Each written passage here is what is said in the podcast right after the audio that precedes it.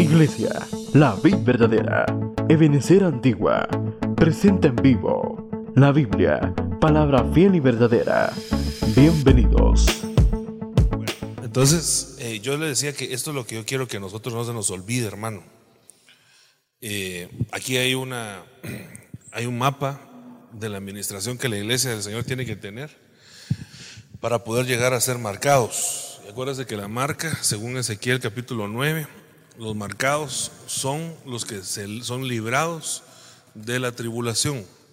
Ahora, para poder alcanzar la marca 22, que es la Tau, la que está aquí abajo, la marca 22, pues tenemos que definitivamente alcanzar todas las que están anteriormente. Eso usted ya lo sabe, yo solamente se lo estoy recordando.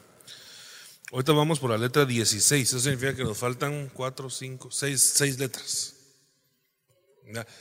Felicita al hermano que está a la par suya y diga, te felicito hermano, has aguantado 16 letras. Pero todo, todo es un complemento de todo, hermano. Y entonces esta es la letra Ajin, que Ajin de lo que nos habla es de la visión. Eh, obviamente esta administración en la, marca del escriba acá tiene que ver con ministrar la visión al pueblo. Eh, y yo creo que es bien importante que nosotros entendamos la visión de Dios, no de una, no de una misión o de un ministerio o de una persona, sino que nosotros tenemos que entender cuál es la, cuál es la misión que Dios quiere eh, la visión que Dios nos quiere habilitar. La, visión es sumamente importante, sumamente importante, porque en el caso de Abraham, eh, el Señor lo, lo, saca de Ur, se recuerda, y entonces le dice, eh, a esta tierra, esta tierra, la tierra prometida, todo lo que alcance ver, todo, sea, mire, lo que le dice el Señor, todo lo que logres ver será tuyo. O sea que hasta donde llegue tu visión es lo que le estaba diciendo el Señor. Vuelvo a la carga. No es la visión empresarial, porque esto no es una empresa secular, o, que uno tiene que ser visionario. No, no, no, no, no, no, no. No es algo que esa visión no nace de mí. La visión tiene que ser habilitada por el Señor. El Señor es el que tiene que darnos a nosotros la visión y nosotros alinearlos a ello. A mí me, me, recuerdo que nuestro apóstol comentó en alguna prédica que él eh, le estaba preguntando al Señor cuál era su visión como pastor en aquella época. Y el Señor lo que le contestó fue, la visión que tú tienes que tener es la visión de tu pastor. Pues sí, va, obviamente. O sea, no, no, puede, no pueden haber dos visiones dentro de un mismo conglomerado. Porque entonces simplemente no nos pondríamos de acuerdo. Si, si, todos vamos, si todos vemos lo mismo, entonces todos vamos encaminados o enfilados hacia lo mismo en el caso de Abraham vamos a conquistar lo mismo. Por eso que es importante que nosotros la visión sea habilitada por el Señor. Ahora, en el caso de la visión, eh, yo les he dicho que yo uso Proverbios 31 como un mapa para poder eh, entender un poquito más a qué refiere la letra que estamos estudiando. Hoy como es allí, nos paramos en el 31-25. Y entonces mire, mire lo que es la visión, según, según, según este verso. Allí, Diga conmigo, allí. Se reviste, dice, de fortaleza y gracia. Estamos hablando de la mujer virtuosa. Y sonríe al porvenir, o sonríe al futuro. Yo les he dicho que esta mujer puede ser que sonría por dos situaciones. O una, porque Dios está con ella y ella lo sabe, o simplemente está loca, ¿verdad? Porque lo que pasa es que las circunstancias alrededor de ella son nefastas, terribles, eh, contrarias. Pero ella no se preocupa por su futuro, porque ella mira al futuro, esa es la visión, y entonces como ella tiene una visión habilitada por Dios, sonríe a lo que viene. Fíjese hermano que eso es impresionante en esta época. Porque imagínense, aquí está fácil de alguna manera predicarlo, hermano. Pero imagínense que nosotros estuviéramos ahorita en el discipulado de la vid verdadera en Wuhan, China y estamos reunidos y yo les digo a ustedes, sonríen al futuro. No sé si usted ha visto videos de cómo está ahorita la situación allá, hermano. Eh, siendo una ciudad eh, cosmopolita que genera millones de dólares eh, la ciudad está prácticamente paralizada, la gente no sale a la calle, no hay eh, abastecimientos altos, no, la gente no está trabajando, no están estudiando, no hay ventas. Ustedes, ustedes eh, que, que alguien ha vendido, sabe lo que es para un vendedor no vender. Las empresas están cerrando y no saben cuánto tiempo van a estar así. Ya ahorita tienen ellos dos mil muertos. Eh, es una, parece una película de terror. Entonces, ¿qué ganas de sonreír va a tener así la gente? Hacia su futuro. ¿Le, parece fácil?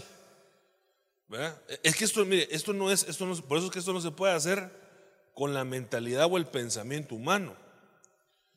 Esto, esta visión que nos habilita para sonreír al futuro tiene que ser habilitado por el Espíritu Santo en nuestra vida.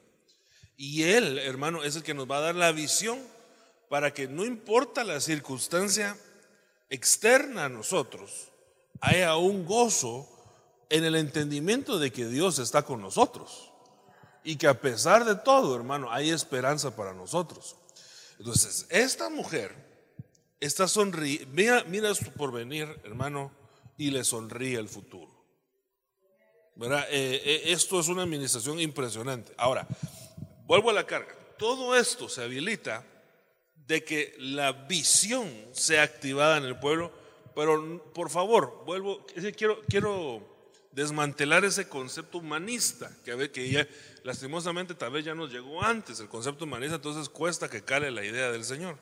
No es la visión mía, ni la visión de, este ministerio necesariamente, o la de un hombre. Es la visión que Dios habilita al pueblo. ¿verdad? No se trata de que mi, misión y mi visión de vida es, no, no, no, no, no, no, eso es humanismo, eso no sirve.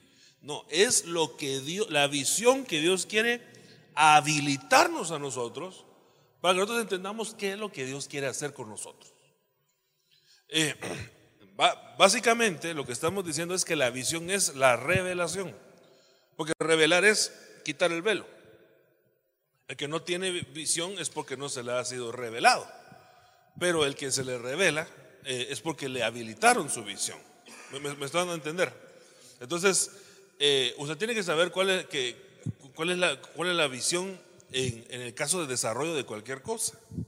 O sea, uno, tiene, el Señor tiene como que permitirnos tener visión para poder desarrollar todo lo que hacemos. Fíjese que, perdón el ejemplo que le voy a poner, tal vez el ejemplo es malo, pero, pero bueno, o sea, es el que se me viene a la mente, perdón. Pero eh, en el caso de ciertos deportistas, hermano, eh, ustedes, como usted sabe que hay diferentes tipos de inteligencia. Eh, hay, no me recuerdo todo, pero hay inteligencia espacial, matemáticas, eh, inteligencia emocional, inteligencia para interactuar con las demás personas. Eh, no, creo que son, si no me acuerdo mal, siete inteligencias. Pero regularmente la que los buenos deportistas tienen ha de ser una inteligencia espacial. Puedo estar equivocado y tal vez me corrigen si alguien sabe, pero los padres de ellos, hermano, de esos deportistas de elite, ellos tienen que tener un poquito abiertos sus ojos en una visión para saber cómo encaminar a sus hijos. Porque si no, lo que van a hacer es frustrarlos toda su vida. Entonces, por ejemplo, eh, se me viene a mí el caso de, de este jugador de fútbol, Lionel Messi. Pero hermano, él hasta en el hablar se le nota que no es muy brillante para muchas cosas. Eh, no, pero si usted le da una pelota de fútbol, el hombre es un genio. Quítele la pelota de fútbol y se le quita lo genio también.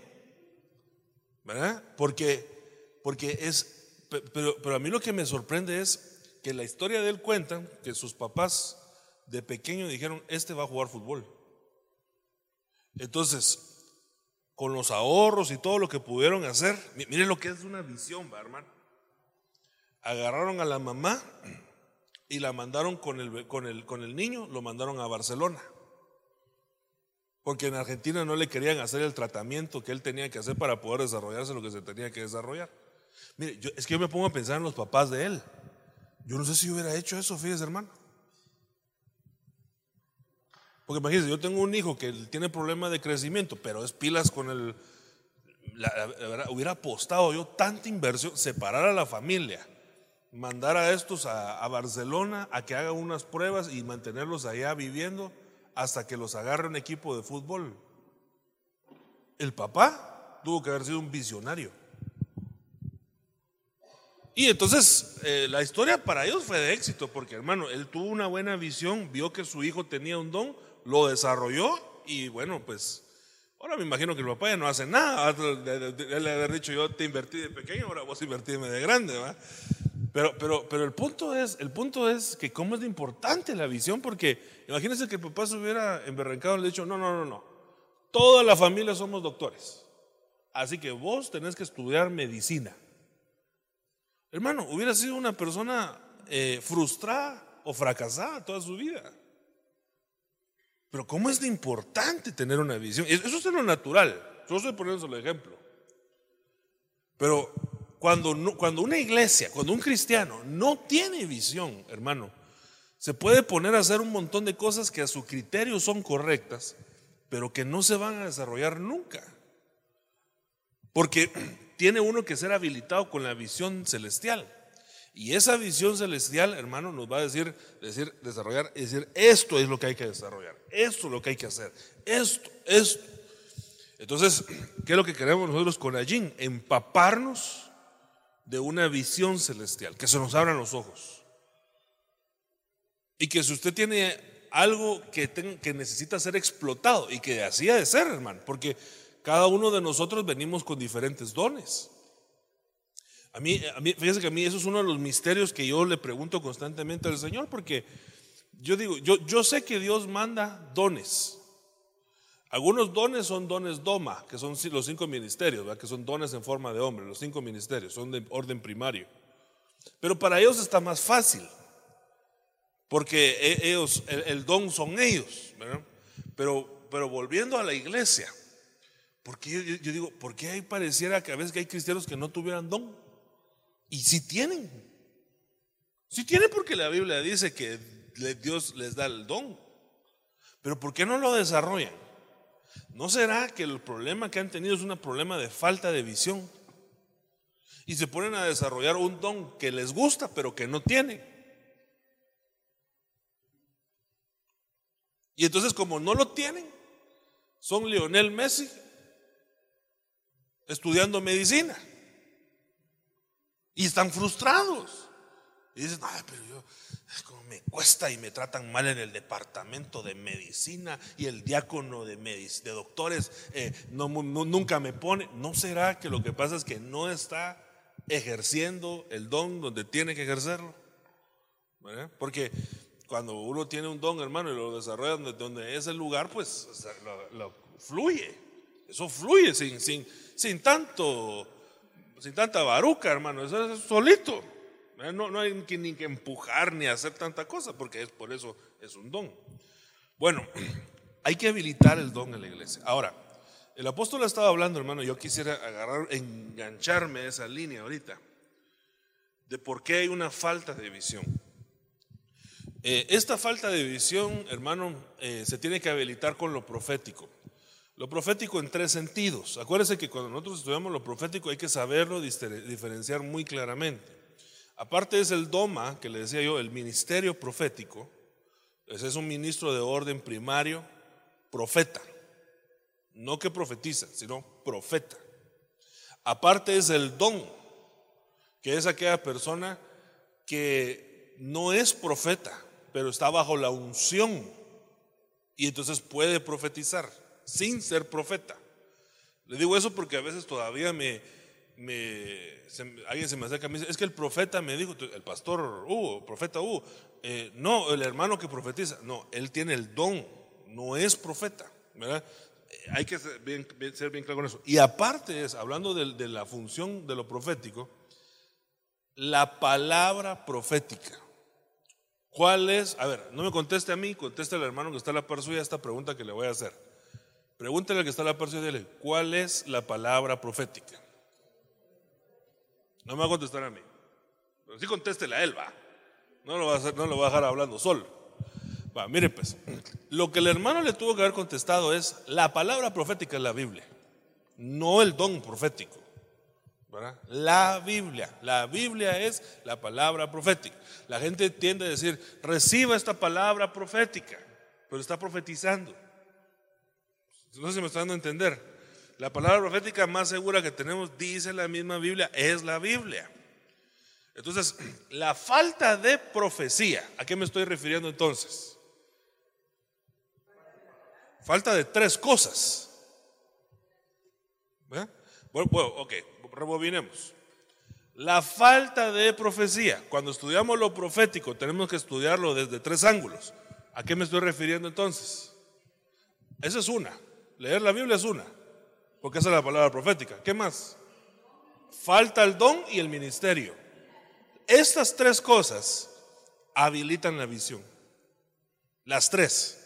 El ministerio, el don y la palabra profética. No la profecía.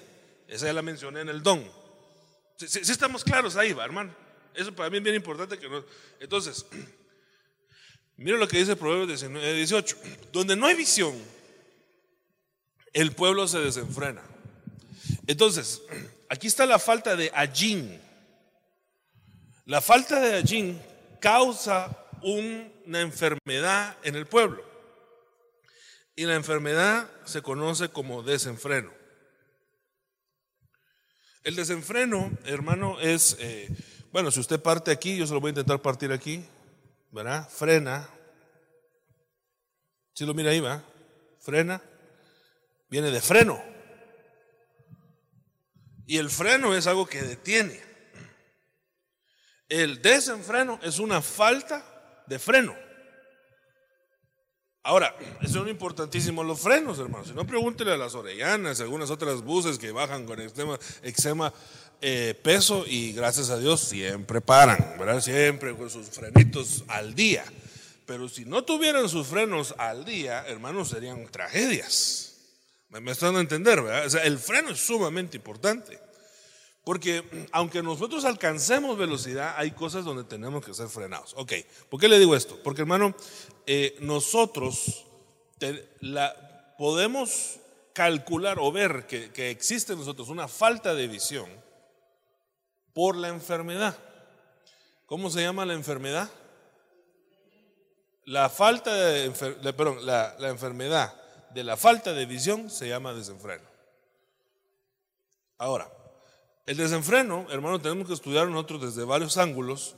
Yo le puse aquí, espero que se logre leer ahí, eh, distintas traducciones de la palabra desenfreno. Yo quisiera aquí que me dieran con un micrófono, hermanos de sonido, si tuvieran, eh, y se lo dieran al, a, algún hermano aquí que, que no esté desenfrenado, ¿verdad? Y, que este hermano me ayude, me va a ayudar todo. No, le van a quitar el micrófono, ¿eh? se lo van a dar todo el discipulado. Eh, porque yo necesito que el, que el hermano, ¿sí me están ayudando o no? Sí. Yo necesito que el hermano no se despegue de este verso. No importa si eh, el del, el del micrófono. Ustedes sí siguen adelante. Eh, ¿Por qué yo necesito que él no se despegue de este verso? Porque él va a leer este verso textualmente, sí. Donde no hay visión, el pueblo se desenfrena. Eso es lo que yo necesito. Usted me va a ayudar. Donde no hay visión, él, él va a leer, donde no hay visión, el pueblo se desenfrena. Pero vamos a leer cada eh, interpretación de la palabra desenfreno. Él la va a incrustar dentro de este verso, quitando desenfreno por la otra interpretación. No sé si me está dando a entender, pero eso lo va a hacer él. Él nos va a ayudar a nosotros a, que, a interpretar este verso de esta manera. Entonces, por ejemplo, solo por un ejemplo. Yo, yo leo Proverbios 19, 18. Distintas traducciones de la palabra desenfreno. La otra es, si lo logra ver ahí, no? ¿Sí? Ok, se relaja. La Biblia Castile. Entonces el hermano Alfredo me tiene que decir, ¿qué me tiene que decir? Donde no hay visión, el pueblo, el pueblo se relaja. Se relaja. Eso es lo que quiero que me diga en cada uno de los pasos que vamos diciendo, ¿verdad? Pero todavía no. Ok, Todavía, todavía estamos detenidos en el desenfreno. Si estamos claros qué estamos haciendo, cuál es la dinámica que estamos haciendo, ¿verdad? Ok. Fíjese que antes de hablar del desenfreno, me llamó la atención mucho esta imagen, fíjese. Porque cuando vayamos viendo las, cuando vayamos viendo la, eh, cada uno de, de las palabras que aparecen acá, en algún momento nosotros hablamos de las cabras. La cabra, fíjese que tiene una característica de buscar a la altura.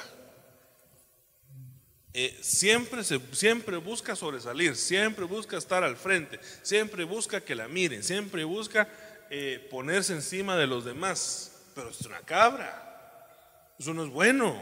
O sea, no es bueno ser cabra. ¿ah? Eh, ella ah, empuja las cosas a la fuerza con tal de sobresalir. Pero me llama la atención, mire qué cabrota es, hermano. Miren los cuernos de esa cabra. Y entonces viene la bandida, yo no sé cómo le hizo, hermano, porque imagínense cómo, cómo le hizo para subirse a esa casa así. Y entonces se subió, hermano, y se puso en la chimenea. Y ahí se relajó. Ahí se extravía. Ahí se disipa. Son diferentes maneras de decir ahí se desenfrena. Fíjese que las cabras tienen la característica que no pueden ser pastoreadas. Cuesta, mucho pastorearlas, a menos que, allá en zona 5, eh, yo los miraba todos los días en la mañana, pastores de cabras. Eh, pero de animalitos, no va a pensar que estoy hablando de alguien. ¿va? Y entonces, ¿cómo, ¿cómo pastorean las cabras? Las tienen amarradas. Las están jalando y tienen un latido. Y entonces van y van de casa en casa a ver eh, quién quiere tomar leche cabra, ¿verdad? Pero, pero no pueden ser pastoreadas por la voz. Eso, eso me sorprende a mí tanto, porque, mire pues, yo creo que una, una de las cosas que tiene que ser quitado del desenfreno es la característica de cabra, por esto que le estoy enseñando. Porque el que puede ser pastoreado simplemente por instrucciones con la voz es oveja es oveja.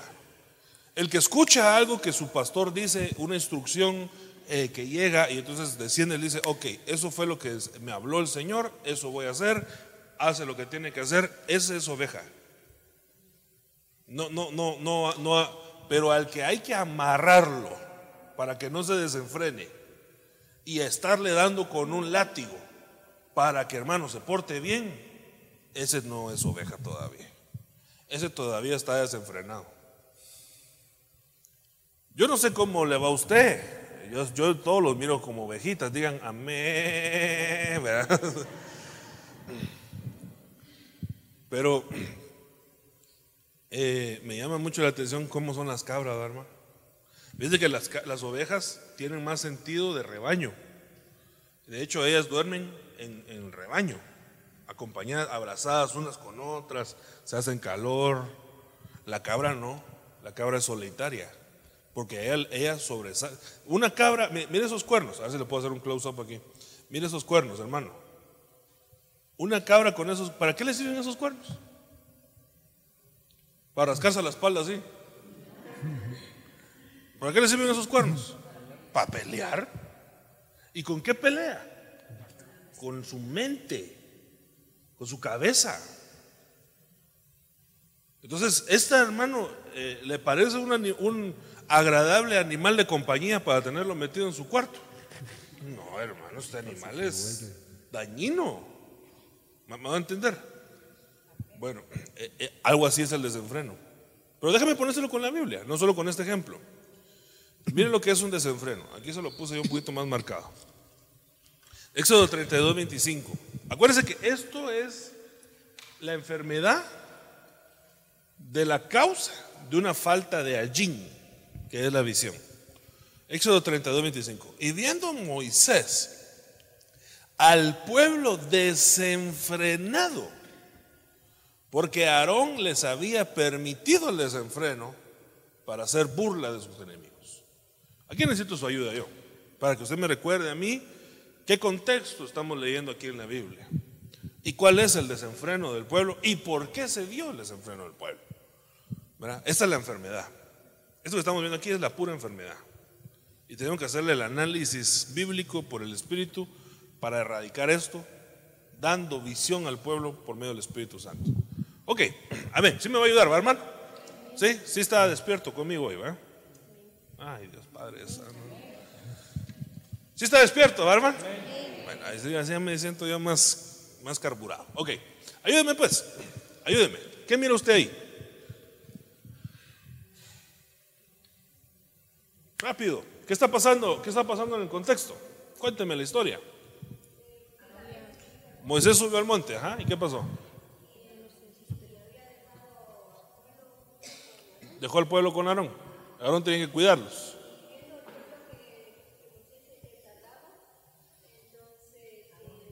Se tardó Moisés.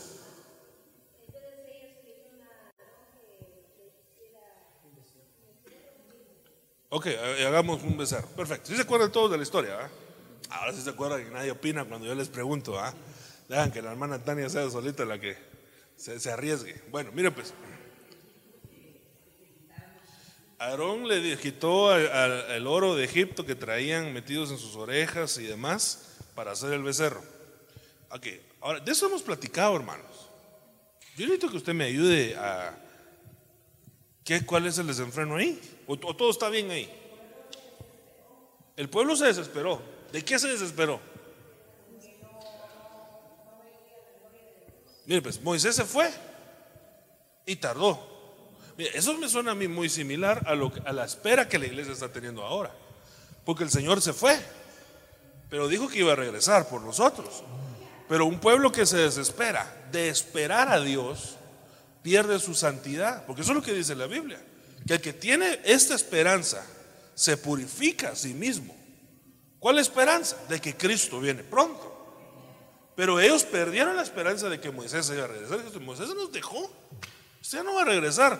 Entonces, ¿qué hacemos? Bueno, como Moisés ya se fue, eh, tenemos que poner el orden de alguna manera diferente. Yo opino que hagamos una religión en base a un becerro, me parece bien. Entonces, ese becerro, ¿cómo lo vamos a hacer? Miren, yo creo que lo importante es el becerro. Y entonces apareció Aarón y dijo, bueno, eh, yo estoy de acuerdo, solamente que el, culto al becerro lo vamos a hacer a través del oro.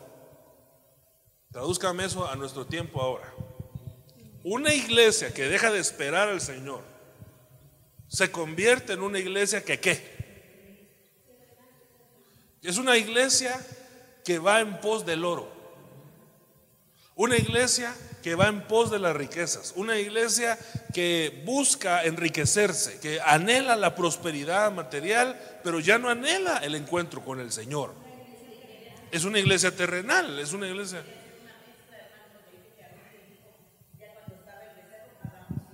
Sí, o sea, digamos, el culto, el culto al Señor es lo terrenal, lo terrenal, lo terrenal, lo económico, lo económico, lo económico. Entonces aquí viene la pregunta. Ya gracias hermanos, ya gracias por ayudar.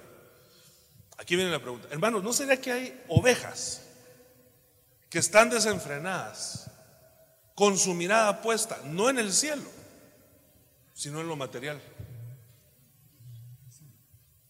Y que no están esperando al Señor sino que la oración de ellos, la, búsqueda, incluso la interpretación de que si ellos están bien delante de Dios o no, es si tienen o no tienen dinero. No, no, no si hay o no santidad, no, no, no, no. Ellos lo que les interesa es que ser prosperados. Y si no tienen dinero, se sienten mal con Dios y que Dios no está con ellos. Es un desenfreno. Ahora, este desenfreno vino por una causa. ¿Cuál es la causa? No que Moisés se haya ido, esa no es la causa, porque Moisés se tenía que ir. No estuvieron esperando a Moisés, sí, pero, pero aquí falta algún elemento. ¿ah? Permanecían que pues, que no permanece en la palabra. Que no permanecía en la palabra. Sí, pero, pero aquí, aquí les está faltando un actor en, en, en el Aarón, que significa maestro, fue un mal maestro. Por eso dice que el desenfreno se lo permitió Aarón. Ahora, Aarón era profeta. Fíjense que interesante, porque Aarón era profeta, pero el nombre Aarón significa maestro. Él, él desvió el corazón del pueblo al no enseñarle lo correcto al pueblo. Pero volvemos al tema de que la visión en lo profético es lo que, es lo que evita el desenfreno. Una iglesia, mire, una iglesia sin lo profético, punto número uno, una iglesia sin lo magistral, punto número dos. puede caer en el desenfreno, porque entonces no está siendo enseñada en base a la palabra profética que es la Biblia. Aparte, ahorita voy, aparte que el profeta, hermano, es el que tiene que controlar el desenfreno, porque para eso lo dejaron, ¿sí, hermano?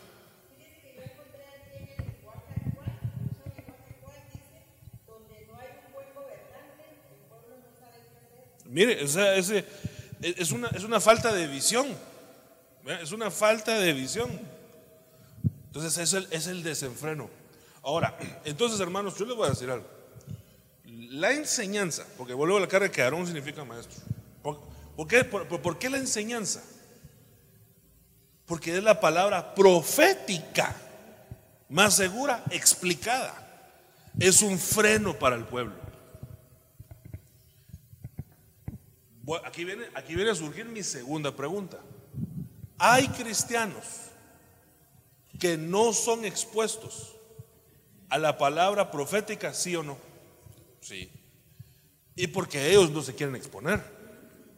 No se disipulan, no buscan la palabra, no la anhelan, no buscan conocer más. Y entonces están viviendo en un desenfreno. Es una falta de visión. Eh, ahí hay una enfermedad ya. Porque lo que va a terminar haciendo esta gente es, si no los detiene alguien, un ministro de parte de Dios, van a terminar haciendo un becerro de oro en sus cultos. Y entonces ahí, ahí entonces donde uno mira cosas tan terribles como lo que uno está viendo, hermano. Hoy, mire, eh, ¿por, qué, ¿por, qué, ahora nosotros vemos, hermano, servicios de jóvenes donde el pastor se, viste de Darth Vader y visten al hijo de Luke Skywalker, hermano, para, y, la prédica está orientada hacia Star Wars? Es una prédica. Es un desenfreno, hermano. alguien, alguien, no los detuvo o no se expusieron a la palabra.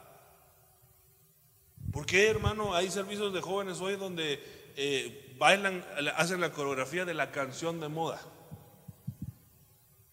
Y entonces, eh, es despacito cristiano en el servicio de jóvenes. Es un desenfreno. Es un becerro de oro instalado en el culto al Señor. Porque alguien desatendió la palabra. Obviamente el que está al frente tiene mucha responsabilidad. Pero hubo, una desatención. Entonces yo creo que el pueblo, hermano, eh, tiene que quitarse el desenfreno y ponerle freno a su vida. Ayúdame a administrar, hermano, que está a la par suya. Y dígale, tú tienes que poner freno en tu vida, hermano. ¿Y ese freno? ¿Cuál es? Usted tiene que tener tres frenos. ¿Cuál es el freno? La palabra profética, el don profético y el ministerio profético. Mire esta, segunda crónica 28, 19, porque el Señor humilló a Judá a causa de Acaz, rey de Israel, pues él había permitido el desenfreno en Judá. Mire, le suenan bien similar las dos circunstancias.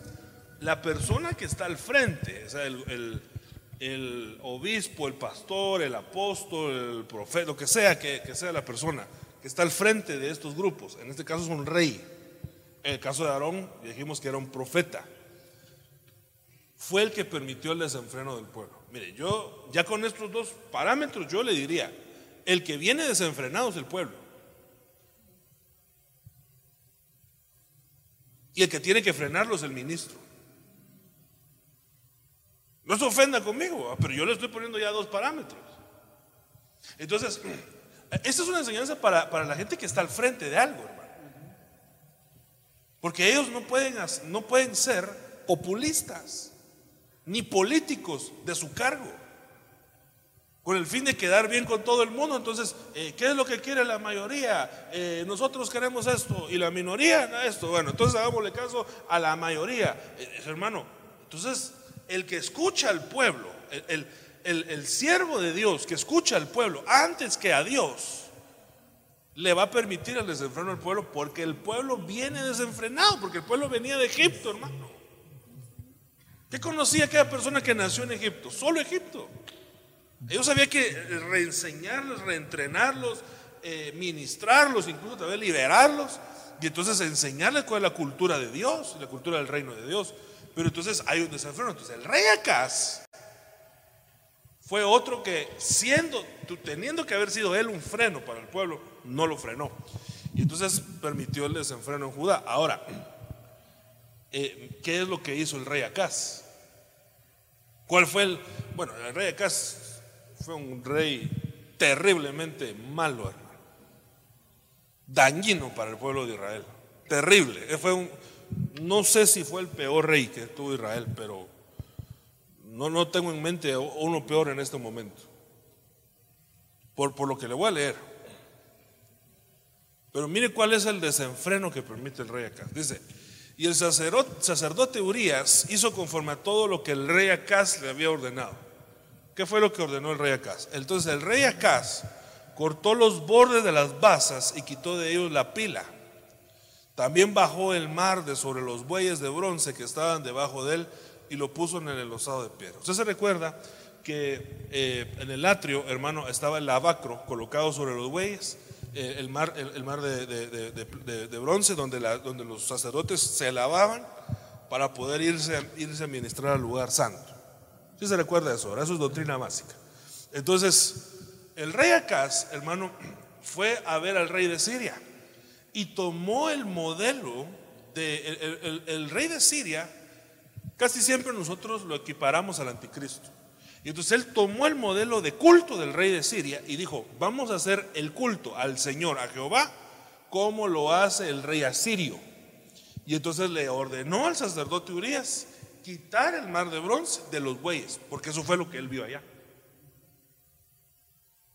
Ahora entonces, acuérdense que el rey Acaz permite el desenfreno. ¿Se va conmigo? Explíqueme qué fue lo que hizo el rey Acaz entonces. ¿Qué son los bueyes? Ok, ministros donde se ha expuesto el mar, donde se tiene que lavar la gente para poder entrar al lugar santo y lugar santísimo. Ese mar, esa agua, es la palabra. ¿Estamos claros ahí? Entonces, vino acá y dijo, bueno, quitémoslo de los bueyes y se lo quitaron el mar, o sea, lo quitaron de los bueyes. Separaron a los bueyes del, mar. Pero como, como, eso pesaba, hermano. Imagínense un, no me acuerdo, no me acuerdo las dimensiones de cuánto era, pero eran grandes. Entonces, eso tenía que poner lado, pero como no había basas donde, donde descansar el mar, lo pusieron en la tierra. Entonces lo que hicieron fue quitar la palabra de Dios de lo espiritual, lo que no toca la tierra, porque lo soportan los bueyes en sus hombros, y bajarlo a nivel terrenal humanista. Ahora, imagínese usted esto, usted tiene un, patio así donde hay bastante tierra, no, no hay nada sembrado, ni no está hecho la torta, no está hecho el piso, nada. Hay mucha tierra ahí, ¿sí? Sí, sí va conmigo en la idea. Y entonces eh, usted pone una su palangana así grande con agua y usted se llega a lavar constantemente ahí, porque usted destaza cerdos y vacas. Bueno, porque eso es lo que hacían ellos, va a destazar animales. Estaban los cerdos, va, pero sí, sí destazaban animales para el sacrificio. Y luego había que lavarse. Eh, prácticamente como un trabajo de carnicero. Entonces terminaba usted de matar a la vaca, de descuartizarla, y ahora tenía que lavarse en el suelo. ¿Cómo va a estar esa agua, hermano? con el lodo a la par, con la sangre, ¿cómo va a estar? Entonces el agua que es quitada de los bueyes, hermano, cuando, cuando la gente ya no quiere escuchar a los cinco ministerios y se pone a oír, perdón que mencione nombres, a Daniel Javid y otros que, hermano, que no son ministros, pensamientos humanos que tienen un toque cristiano, pero no son ministros aunque los sigan, hermano, y tengan la cantidad de followers, sean los youtubers que sean, los famosos que sean, si no son ministros, no son enviados, hermano, ni reconocidos ni levantados para eso, no son bueyes.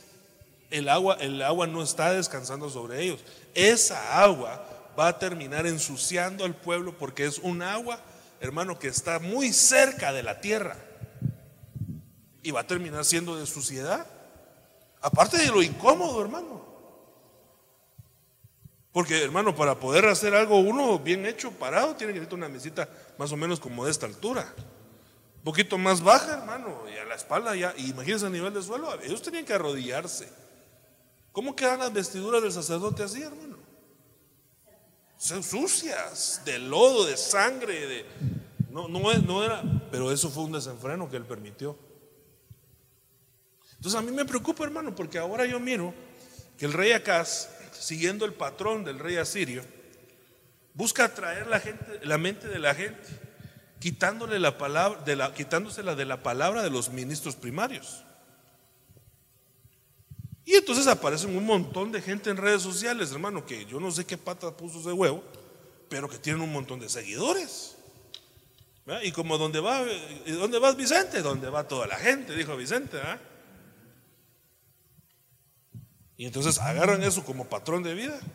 Mira, yo sé que eso que estoy diciendo, yo me gané un montón de enemigos por eso, hermano. Un montón de gente me joda hablar a mí por eso, porque yo lo menciono hasta con nombres, ¿verdad? Pero que me diga a mí dónde se congrega Daniel Gaví. Yo ni siquiera sé si es cristiano. Porque luego se echa también sus palabrotas, ¿verdad?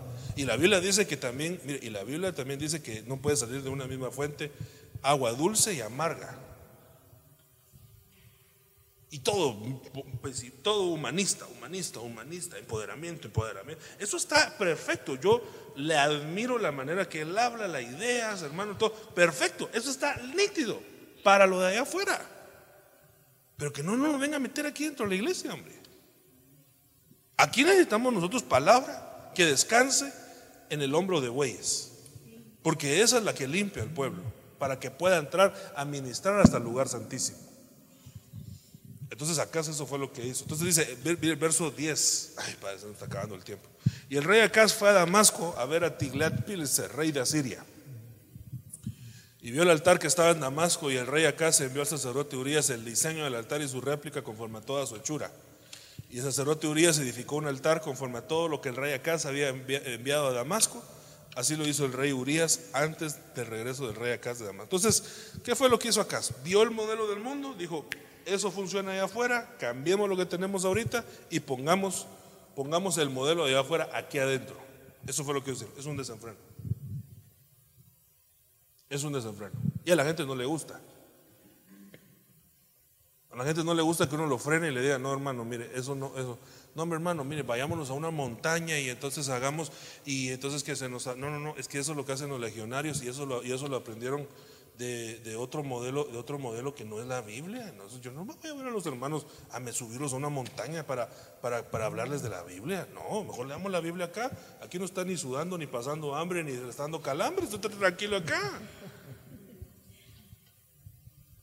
Tiene que ponerle freno a esas cosas, hermano. Porque la gente agarra el modelo de lo que está allá afuera y lo quiere instalar acá. Es un desenfreno. Bueno, sigamos. Hoy sí, hermano Alfredito. Hoy ya le toca. Proverbio 29, 18. Pero me lo tiene que cambiar por la palabra relaja. Ok, dele pues.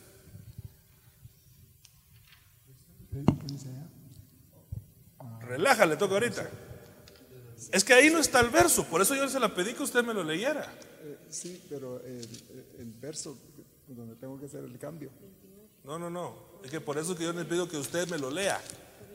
Ah, bueno. Donde, Proverbios 29, 18. Donde no hay visión, el pueblo se relaja. Perfecto. Ahora mire pues, yo pensé que iba a hacer otro. hay un, hay una, hay, hay un, hay un relajar en el pueblo. Ese- o sea, eh, quitamos la palabra desenfreno y pusimos la palabra se relaja. ¿sí? Ahora, entonces, ¿quién está desenfrenado? ¿Quién ya manifestó el síntoma de la enfermedad? El que se relaja. O sea que la, falta de, de comodidad muchas veces, hermano, es un freno para nuestra vida, para no perder la visión. Pero déjame ponérselo con la Biblia. Miren lo que dice Jeremías 44, 17. Haremos lo que se nos antoje. Ofreceremos perfumes agradables en honor a la reina del cielo. Mira lo que dice.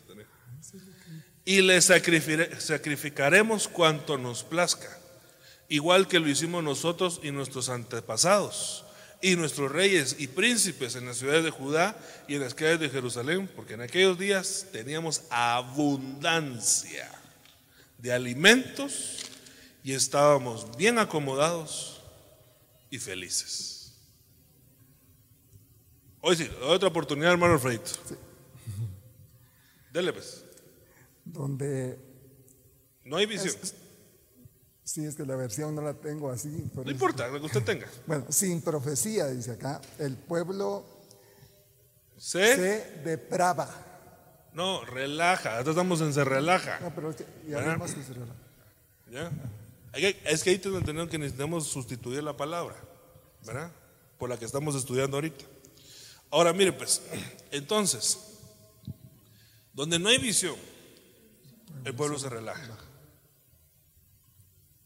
Entonces, yo creo que, como ya vimos que fue Aarón y Urias, los que tenían, ah, Ur- Aarón y Acaz, los que estaban al frente del pueblo. Una de las cosas que tenemos que hacer es ver que la gente, hermano, no esté acomodada, no esté relajada. Eh, no, no, no significa que usted no, no hablando de una comodidad en lo natural. Porque si para eso vamos, entonces quitemos todas las sillas. Y parados recibimos el tema. No, estamos hablando de que, hermano, cuando hay abundancia de cosas, la gente como que ya no las aprecia, fíjese. Ya no las anhela tanto como cuando no habían. Como, como siempre hay, va. Mire, yo he ido a iglesias, incluso de nuestro ministerio, bueno, de hecho yo solo voy a iglesias de nuestro ministerio, donde no está tan desarrollado lo profético, el don. Entonces yo sí he entrado a iglesias, hermano, donde termina la adoración, cántico nuevo y no hay profecías. Yo sí he ido así, iglesias así, de las nuestras, porque ellos todavía no se han terminado de desarrollar en eso.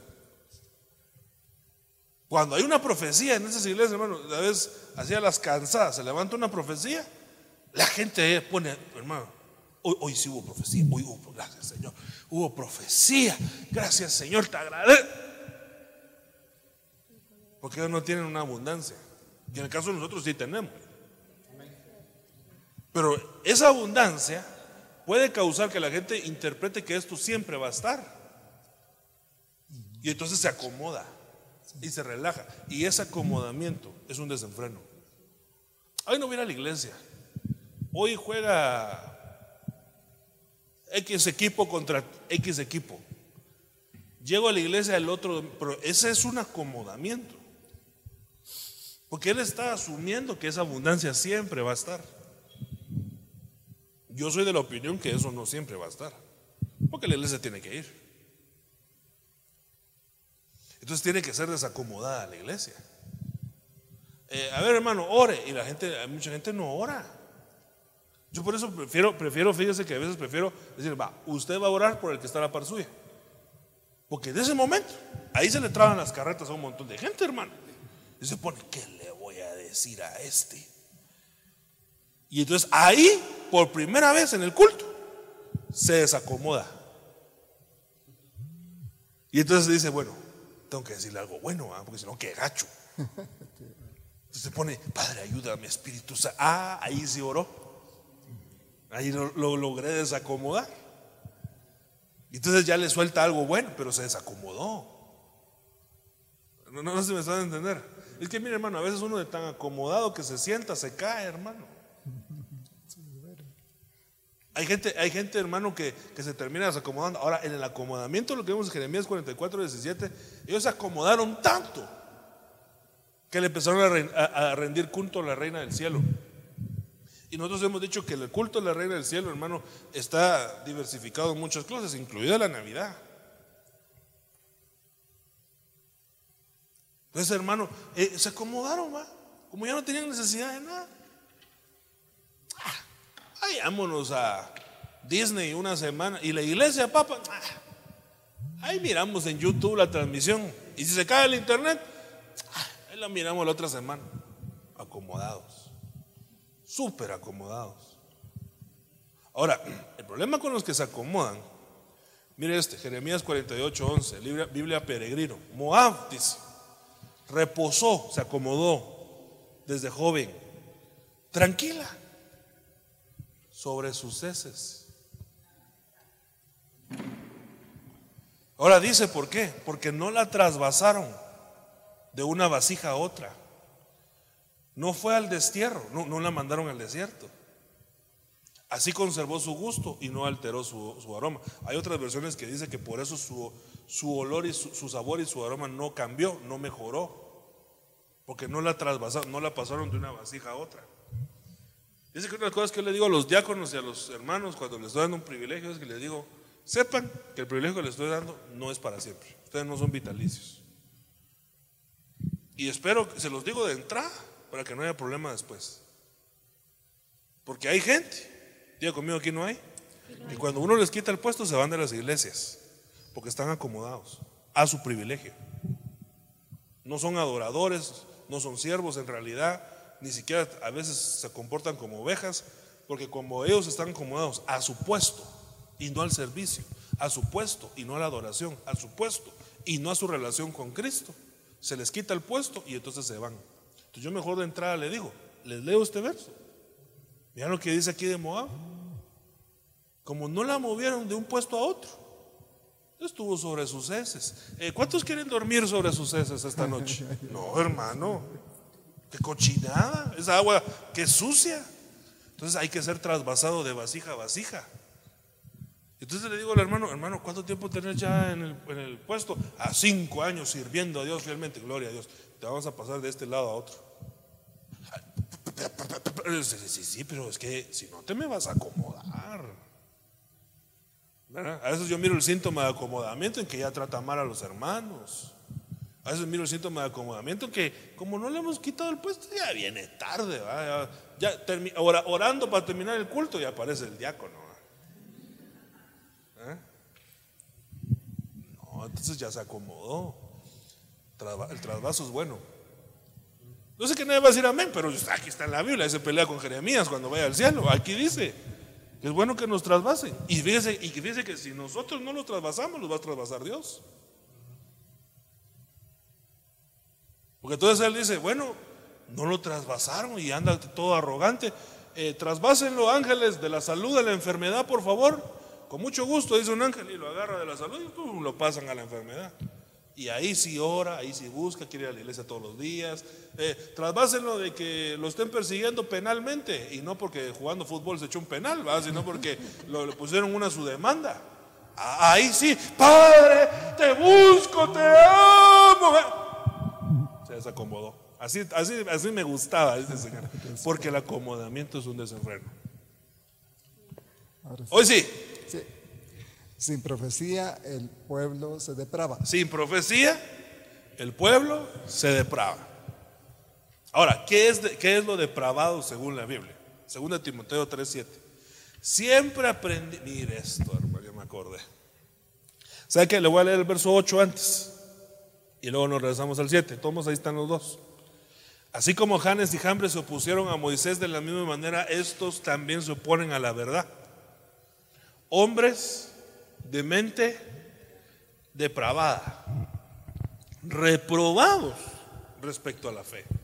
Mire, si yo le hubiera dicho a usted, antes de leer este verso, ¿qué es un depravado? Muchos me han dicho, ah, un depravado sexual, alguien que viola niños, un violador, eh, sí, y total, tiene toda la razón, ¿verdad? pero la Biblia nos amplía el concepto. Porque alguien, hermano, aquí no está ligado a un pecado sexual, la depravación. Siempre. Sino que aquí lo que está hablando es de gente, hermano, opositora. Ya hemos estudiado, hermano, ya hemos estudiado nosotros que eh, el Señor Jesús se le presentaron tres adversarios en uno mismo. El diablo, el tentador y Satanás. Pero que Satanás lo que representa es el opositor. Eso significa Satanás. Y que el Señor lo reprendió diciéndole, vete Satanás. Ha escrito está, al Señor tu Dios adorarás y solo a Él servirás. Y ahí le está dando las herramientas de cómo se reprende al opositor. Pero el opositor, hermano, entonces se opone al servicio y a la adoración, se opone a la verdad, se opone a la gente enviada por Dios. Una manera de desenfreno, hermano, es la gente que tiene tanta inconformidad en su corazón. Está tan inconforme, hermano, con, con- con las cosas que trae esa inconformidad a la iglesia. Y cuando, está, y cuando está aquí, hermano, se convierte sin quererlo en una herramienta de Satanás. Porque se está oponiendo a lo verdadero. Ahora, fíjese que me llama la atención el perfil. Porque el verso anterior dice, ¿cuál es el perfil? Fíjese, hermano. Sí, que es impresionante. Eh, ¿Le pueden dar un micrófono al anciano Estuardo que está allá o te venís tú para acá, eh, Estuardito? Eh, necesito hacerte una pregunta. Pero mira, pues, ahorita te, hago la pregunta. Pero miren pues hermanos, miren lo que dice este, esto. Mi- Miren este perfil. Siempre aprendiendo. ¿Quiénes? Los opositores. Los que, los, que, los, que, los que son de mente depravada. Siempre aprendiendo. Pero nunca llegan al pleno conocimiento de la verdad. Epignosis. A ver, la pregunta es, ¿te ha tocado a ti gente que te dice, hermano, yo quiero aprender un instrumento? Y tú le dices, está bueno, metete, eh, le enseñas, pero no aprende. ¿Te ha pasado eso? Sí. Ok, ¿por qué pensás que no aprende? Por ejemplo, eh, ellos ya tienen una idea preconcebida o un conocimiento eh, anterior. Y cuando vos les decís, esto se hace así, no, eso no se hace así. Y se te opone ahí en ese sentido, te dice, no. Y a veces me pasa que en el ensayo lo tocan y lo hacen como yo les digo. En el culto, como yo ya estoy abajo y ahí no puedo hacer nada, ya lo tocan como ellos quieren.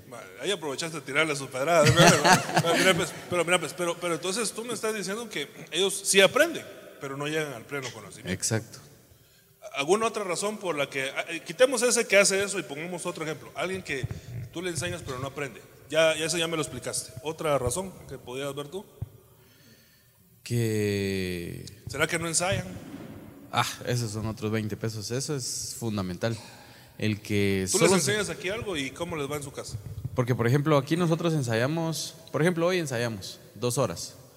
De ahí nos volvemos a reunir hasta el sábado, otra vez. Pero si no ensayas de miércoles para sábado, muchas veces se te olvida. Ok. Oh, Entonces, me imagino que Y no, haber... en- y no ensayan. Va. Ha de haber mucho más razones. Pero solo estamos poniendo dos ejemplos.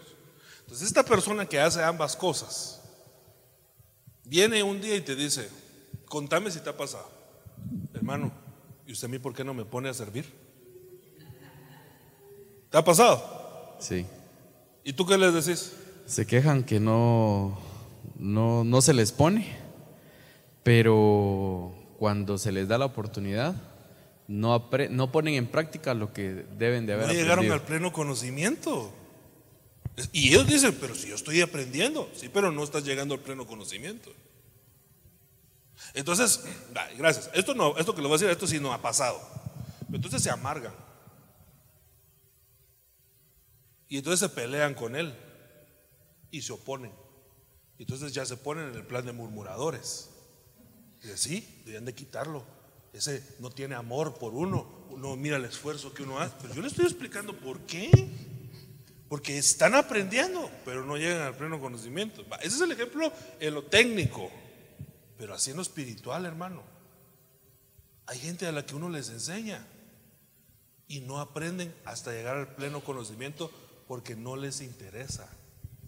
Porque tienen ideas preconcebidas, hermano. Ay, mire, espero no meterme un problema por lo que voy a decir. Nuestro apóstol, hermano, mire, yo, ay Dios, yo, yo que ya le voy contando más de 50 veces que él en las prédicas explica cuál es la palabra profética. Se baja del púlpito y el siguiente hermano que agarra el micrófono, ¿escuchó la palabra profética, hermano? Y yo me digo, pero si lo acaba de explicar, no lleva ni cinco minutos. Entonces están aprendiendo, pero no llegan al pleno conocimiento. Se terminan convirtiendo a la manera como de Janes y Jambres. Entonces usted tiene que entrar a un tema de aprender, hermano, pero volverse un, exper- un experto hasta llegar a la epignosis del tema. Continuar, continuar, continuar aprendiendo, continuar aprendiendo. Y como dice Estuardo, a veces los pensamientos preconcebidos que uno tiene son un opositor para no aprender más. Porque la gente dice, "Ah, yo hace eso. No, no, no, no, no, hay que volverlo a estudiar. Y cuando uno lo vuelve a revisar, hermano, ¿no le pasa a usted que usted lee la Biblia? Lee el mismo verso que ha leído siempre y lo entiende de otra manera. Tú no puedes decir que alguien con que leyó una Biblia una vez en su vida ya aprendió todo. Es, es impresionante porque es una palabra viva del Señor. Yo no creo que haya otro libro en la, historia que haga eso. Porque ahí está, esa, es la palabra de Dios. Entonces, por eso le, le quería ampliar un poquito más. Ay, ay, ay. Cero segundos. Miren, ¿cómo, cómo, es, ¿cómo se llega ¿cómo se llega a la mente que no aprende? Eh, qui- quiero, quiero, quiero llevarlo a esto, porque eso es un desenfreno. Y sa- eh, mire, hermano, yo le puedo ministrar con usted, a mí esto me preocupa. Y me preocupa por mí, obviamente, ¿verdad? Pero también me preocupa por la iglesia donde estamos, hermano. Porque muy poca gente se, se preocupa por aprender. Muy poca gente. Contados con las dedos de las manos de un banco. No, ¿verdad? No, contados, hermano. Entre ellos ustedes. ¿verdad? Que, que, toman su tiempo y sí vienen a aprender. Digo yo, pues. ¿verdad? O no me dijo amén, entonces ya, ya, dudé. Pero de ahí, hermano, yo digo, ¿dónde está toda esa gente que se reúne aquí el domingo en la mañana o una santa cena? Se estarán discipulando, estarán aprendiendo. O vendrán a, a hacer check con Dios una vez al mes y un- todo el mes llenan su mente de información mundana, vaga, y luego vuelven a aparecer aquí la Santa Cena, vuelven a hacer check con Dios y se van otra vez. Bueno, no sé, mire lo que dice la Biblia. Pues aunque conocían a Dios, no le honraron como a Dios ni le dieron gracias. Mire, sí lo conocían. Es que sí lo conocían. Sino que hicieron se hicieron vanos en su razonamiento y su necio corazón fue entenebrecido. Profesando ser sabios, se volvieron necios, cambiaron la gloria de Dios incorruptible por una imagen en forma de hombre corruptible, se cambiaron lo divino por lo terreno, de aves, cuadrúpedos y reptiles. Por consiguiente, aquí vamos a ver tres entregas. Dios los entregó, no el diablo. Dios los entregó a la impureza en la lujuria de sus corazones, de modo que deshonraron entre sí mismos sus propios cuerpos. Porque cambiaron la verdad de Dios por la mentira, lo que hizo Janes y Jambre, y adoraron y sirvieron a la criatura en lugar del Creador, quien es bendito por los siglos. Amén. Por esta razón, Dios los entregó. ¿Cuántas entregas llevamos? Dos. A pasiones degradantes, porque sus mujeres cambiaron la función natural por la que es contra naturaleza. Y de la misma manera, hombres, estos hombres, abundando en el uso natural de la mujer, se encendieron en sus lujurias hombres con hombres, cometiendo ho- hechos vergonzosos y recibiendo en sí mismo el castigo correspondiente a su extravío. Y como no tuvieron bien a reconocer a Dios, Dios los entregó. ¿Cuántas entregas llevamos? A una mente depravada. ¿Cómo se llega a una mente depravada? La mente depravada es la tercera entrega de Dios. O sea que cada entrega Dios los está separando más de sí. Ah, y seguís necio. Bueno, otro te entrego más. Ah, y así. Y en lo último, la mente depravada. Por eso lo importante de aprender, fíjese hermano, porque si usted está aprendiendo, simplemente usted no tiene una mente depravada. Porque usted está aprendiendo. Por eso le digo que me preocupa, me preocupa no porque el que no ve, no, pues, a ver, no me va a malinterpretar lo que dije, no me va a decir, el que, ¿qué dijo el hermano? El que no se discípulo está depravado. Yo no dije eso. Yo lo que dije es que el que no aprende tiene uno de los síntomas de un desenfreno. Pero que el que quiere aprender y llega al pleno conocimiento de él, él no, no, no, él no está desenfrenado, hermano. Porque está llegando a la palabra profética. Listo, hermano Alfredito. Nueva versión internacional. Proverbios 29, 18. Sin profecía el pueblo se extravía. Sin profecía o sin visión, el pueblo se extravía. Perfecto. Pero ellos no escucharon y Manasés, ah, ellos no escucharon. Y Manasés, Manasés, le puse entre paréntesis ahí, significa el que hace olvidar. Los hizo extraviar para que hicieran lo malo más que las naciones que el Señor había destruido delante de los hijos del Señor. Ok, ¿quién los extravió? Manasés, ¿qué significa? El que hace olvidar. el que hace olvidar. Entonces, mire lo que dice el Salmo de David. Bendice alma mía al Señor y bendiga todo mi ser su santo nombre. Bendice alma mía al Señor y no olvides, no olvides, no manaces ninguno de sus beneficios. Ay, que el Señor nos ayude, va, hermano. Porque mire, el alma de nosotros tiene la tendencia de olvidar los beneficios que la gente nos hace y Dios. Más claramente aquí está hablando de Dios. Pero el alma de nosotros tiene la tendencia a que alguien nos hizo un favor y se nos olvida, hermano. Y eso es un extravío. Porque luego hay gente que está am- amargada en contra de Dios porque Dios no le dio, no le concedió, no le respondió algo. Y se le olvida todos los demás beneficios que Dios le había dado. Eso es un desenfreno.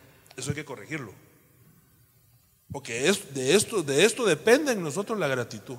Mire, solo déjeme hacerlo así práctico rápidamente. Yo sé que a mí se acabó el tiempo, pero le prometo ir rapidísimo con los demás y terminar. Amén. Mire pues, si tiene donde apuntar. Le voy a dar un minuto de mi discipulado, le a, voy a quitar un minuto y se lo doy a usted. Apunte tres beneficios que el Señor hizo con usted. Pero, pero mire pues, yo sé que usted va a poner la salvación. Perfecto, hermoso, maravilloso. Pero está muy abstracto todavía. Puntualmente. Algo que usted no podía tener, obtener, o que no merecía y que Dios se lo dio a usted puntualmente. Y usted ponga, diga, el Señor hizo esto, esto, esto y esto en mí.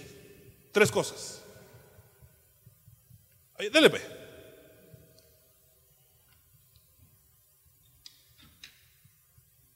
¿Ya terminó? ¿Ya terminó? Le a tiempo un poquito más a los demás. Dele. Es que, yo, es que mire, yo necesito que esto mismo hablaban ustedes en los discipulados, hermano. Porque de esa manera estamos entrenando a nuestra alma a no olvidar. Ah, mire, pues lo voy a ayudar un poquito más. Tal vez algunos de ustedes eh, no podían salir de una deuda y Dios los sacó. Tal vez algunos de ustedes no le, hermano, no le iban a dar trabajo. Y no solo le dieron trabajo, sino que lo honraron con un mejor trabajo que otros. Tal vez algunos de ustedes, hermano, no se iba a sanar y Dios le dio la sanidad. Tal vez algunos de ustedes, hermano, su familia, no, la verdad, no merecía la oportunidad y Dios se la dio. Y aquí están todos alabando y adorando al Señor. Son cosas que uno tiene que decir, Señor hizo esto en mí, de verdad que. Y eso no se nos puede olvidar, porque es agradecimiento. Si se nos olvida, nos estamos desenfrenando. Usted tiene que entrenar su alma para no olvidar las cosas buenas de Dios. Que Dios hizo en usted, pues, pues, obviamente de Dios es un montón, pero lo que Dios ha hecho en usted. Ay Dios, ah, hace un año, cabal tuve aquel problema. Y hoy se cumplió un año que el Señor me sacó de aquel problema. Ay, Señor, solo tú me pudiste haber sacado. Yo no sabía cómo hacerle, ¿verdad? Ay, hace un año me gradué de la universidad o del, del bachiller o de kinder y ni kinder iba a ganar yo y tú me ayudaste, Señor, ¿verdad? Metía el, cuadr- el cuadrito en el círculo y el triángulo en el cuadrado y no, no pasaba el examen. Tú me ayudaste, Señor, ¿verdad? Son cosas que uno, tiene que, su alma, para no estar desenfrenado. Ok, hermano Alfredito, se extravía. Sin visión, el pueblo se extravía. No se desvíe tu corazón hacia sus caminos, no te extravíes en sus sendas. Hay gente, hermano, que quiere hacer lo que manda su corazón, no un corazón guiado por Dios, sino lo que él siente. Al hermano viera que era de Dios, porque fíjese que la chava cabal, yo dije, si es tuyo que me haga caso, y cabal me hizo caso, ¿verdad? Sí, pero la chava es del mundo. Ah, pero me hizo caso, hermano. Nah, estás, guia- te estás extraviando en tus sendas por estar siguiendo tu corazón. Mejor sigue el corazón de Dios y nunca te vas a extraviar. Segunda de Pedro 2.15. Abandona, abandonando el camino recto se han extraviado, siguiendo el camino de Balaam, el hijo de Beor, quien amó el pago de la iniquidad. El que mira el Evangelio como una forma de ganancia, se va a terminar extraviando. Y le voy a decir algo. Y tal vez usted dice, tal vez dice, yo no lo miro como de ganancia porque yo no vivo de esto. Amén. Tiene, tiene un buen punto ahí. Pero si usted piensa que el ministro que está al frente o quien lo cubre vive de esto a la manera de Balaam, usted está extraviado.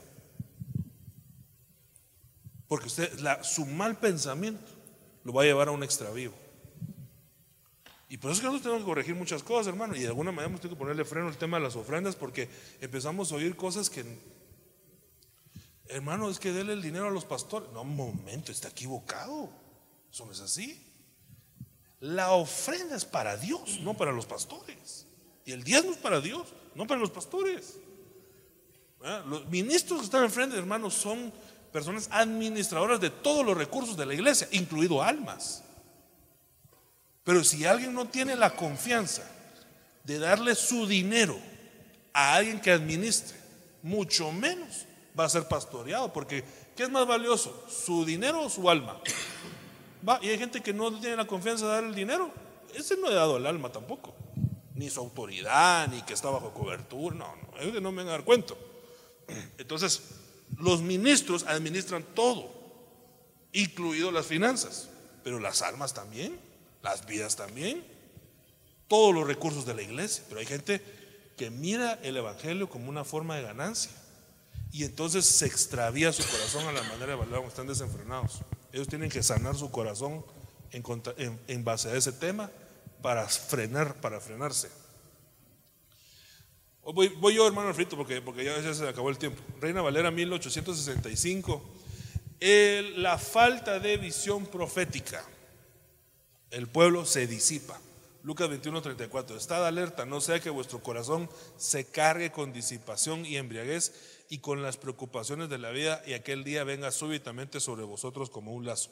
El que está cargado con disipación, cargado, cargado, no es pecado, pero está cargado, está desenfrenado. Entonces, el hermano está tan embebido en su problema que se le olvida que Cristo viene. Si él no sana eso antes, ese día le va a quedar como un lazo. Él tiene que salir, sacar ese problema de su corazón para poder hacerse, seguir haciendo el culto normal al Señor. Por último, Reina Valera Gómez, donde hay falta de visión profética, el pueblo perece. Biblia Castilian, Oseas 4:6. Perece mi pueblo por falta de sabiduría. Ahora, ¿por qué no tiene sabiduría este pueblo? ¿Por qué este pueblo no es sabio? Miren lo que dice, el Señor explica y dice, porque tú rechazaste la sabiduría. Entonces dice el Señor, yo te voy a rechazar entonces de mi sacerdocio, dando a entender que no puede ser sacerdote aquel que no es sabio. Porque te olvidaste de la ley de tu Dios, dice el Señor. Entonces yo me tengo que olvidar de tus hijos. Acuérdense que dice la Biblia que el que es siervo de Dios, el Señor se va a encargar de sus hijos. Es una de las promesas de los siervos. Pero ellos, ellos no pudieron, no pudieron mantener esta promesa porque se alejaron de la ley. Entonces, lo último que le leo, hermano, le explico y ya, ya, ya terminé. Pero mire, hermano, yo les estaba diciendo a los hermanos que en Hechos capítulo 6 yo miro un círculo virtuoso. Solo que así, así no me lo va a entender, va. Vamos a hacer otro. Vamos a ver. Porque dice, hermano, que, eh, léalo usted despacito en su casa. Dice que subieron, el, eh, creció el número de discípulos. Hubo un crecimiento. Entonces, de los discípulos, ellos tomaron siervos. No de todo el pueblo, sino de los discípulos. Y cuando los siervos empezaron a ejer- ejercer su función de siervo, entonces dice que volvió a aumentar la palabra. Pero la palabra desarrolla discípulos. Entonces se convierte esto en un círculo virtuoso. Palabra desarrolla discípulos, discípulos se convierten en siervos, los siervos descansan, para, descansan a los ministros para que crezca la palabra y la palabra desarrolla discípulos, vuelven a crecer. Es un, es un círculo virtuoso. ¿Qué- ¿Qué fue el error que estos cometieron los de, los de Oseas 4.6? Este pueblo rechazó la ley de Dios y dejaron de ser siervos de Dios.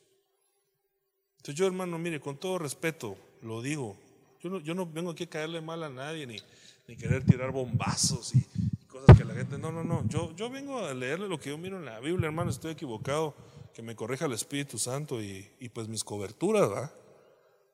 Pero hermano, mire, no, no, el, que, el que se pone un uniforme de servidor no es siervo, eso no lo hace siervo. Si yo me pongo un traje de soldado, soy soldado. Yo no, yo no llevo ni un día de entrenamiento de soldado. ¿Eh? Me puedo poner el traje, pero eso no me hace soldado. Ni bombero. A la hora de un incendio, hermano, eh, eh, salió corriendo para allá el bombero, ¿eh? Porque yo no, sé nada de cómo pagar un incendio. Entonces hay gente que piensa que es siervo porque se pone un uniforme o porque está en un departamento. No, el siervo se desarrolla, la cantera del siervo nace en el discipulado. Y de ahí sale el siervo. Y ese es un siervo, el que se desarrolló en la palabra. Entonces ellos, hermanos, no quisieron esto, porque rechazaron la ley de Dios. Entonces Dios les dice, entonces no eres siervo. Y la promesa de los siervos es que el Señor se iba a encargar de sus hijos. Entonces le dice, entonces como tú rechazaste la ley, yo me olvido de tus hijos también. Yo creo que es bien importante que la iglesia regrese al discipulado, hermano. Bien importante. Todos, todos, todos, todos tenemos que ir a la palabra. Aquí ni para dónde. Porque es la marca del atao, es la marca del escriba, es el ministerio magistral. Entonces, toda la iglesia tiene que ser discipulada. Eh, para crecer en conocimiento y no, no solamente medio aprender como lo que decía Estuardo, sino que llegar a un pleno conocimiento. Es que cuando ellos hablen de un tema, lo manejen con una claridad. También no se van a acordar de todos los versos, ni de todas las palabras en hebreo, ni de todas las letras del alefato, pero ellos saben de qué están hablando, hermano. No son neófitos en un mensaje, porque crecieron en la palabra de Dios. El no hacerlo produce muerte. Eso es un desenfreno. Hermanos amados, yo quiero pedirle que nos pongamos de pie. Aquí todavía hay muchas cosas que platicar, pero ya, por respeto a usted y al tiempo, ya. Me pasé 15 minutos. Eh, yo quiero pedirle al Señor que Él habilite la visión profética en nuestra vida. Tanto el ministerio como el don, como la palabra profética que hoy ha venido a ser expuesta, por medio de estudiar, escudriñar y exponer la palabra. Pero hoy, hermano, si, si nosotros podemos detectar algún tipo de desenfreno, ese es un síntoma de una enfermedad. Pidámosle al Señor que Él quite ese desenfreno de nosotros porque gracias a Dios, hermano, gracias a Dios, aunque usted esté enfermo y yo esté enfermo, eso no es una sentencia de muerte aún. Yo estaba leyendo ahorita las noticias de lo del coronavirus. Ayer llegaron a dos mil muertos. Y entonces uno lee eso y Padre Santo. Pero estaba leyendo que hay como 20, no sé cuántos miles enfermos pero de que eso hay una tendencia de recuperación de uno, uno de cada cuatro se recupera. Entonces, pues, hay un montón de muertos, ¿verdad? Pero son malos recuperados. Entonces, ah, bueno, ya, ya como que ya descansé un poquito, porque bueno, si me da coronavirus, tengo una posibilidad de cuatro de que, de que me salve. Dije yo. ¿Eh? Sí, es un 25% de que me salve. Entonces, Tal vez usted se detectó ahorita una enfermedad. Y no se, no, se va a desahuciar por eso, ¿ah? No, ahorita usted dice, bueno, aliviado está el enfermo. Ya sé cuál es la medicina. El Señor me quiere sellar hoy con una visión profética. Padre, en el nombre de Jesús, te doy las gracias, Señor, pidiéndote que nos habilites nuestra visión, que nos selles con la letra Ajin, Señor, sobre nuestra vida, eh, para no caminar en la vida dando tumbos a oscuras, Señor, sin guianza, sino que saber certeramente hacia dónde tú nos quieres guiar, llevando la visión correcta, Señor, de la manera que tú quieres que nosotros nos desarrollemos. Yo te pido, Señor, que tú bendigas los ojos espirituales de todos los que estamos aquí presentes y a donde este mensaje tenga que llegar, Señor, en las casas, eh, sea compartido, Señor, no como un teléfono descompuesto, Señor, sino que la misma comisión, Señor, llegue hacia los hogares, a aquellos hermanos que, quieren ser expuestos a esta misma verdad, Señor, en el nombre de Jesús. Ayúdanos. Ayúdanos, Señor, ayúdanos. Dígale a ustedes, Señor, ayúdame, Padre, en el nombre de Jesús. Habilita nuestra visión, abre nuestros ojos. Así como tú, Señor, limpiaste los ojos de aquellos hombres, escupiendo, Señor, en, el barro, Padre, para poder sanar, Señor, esas escamas en los ojos, Señor. Hoy te pedimos que hagas esa misma operación en nuestros ojos espirituales y nos permitas ver donde antes no podíamos ver. Habilítanos con una visión certera de lo que viene en el futuro y que el futuro para nosotros es glorioso. Por lo tanto, la mujer de Proverbios 31, 25, ve al futuro y sonríe. En nombre de Jesús. Iglesia, la vid verdadera, Ebenecer Antigua, presentó la Biblia, palabra fiel y verdadera.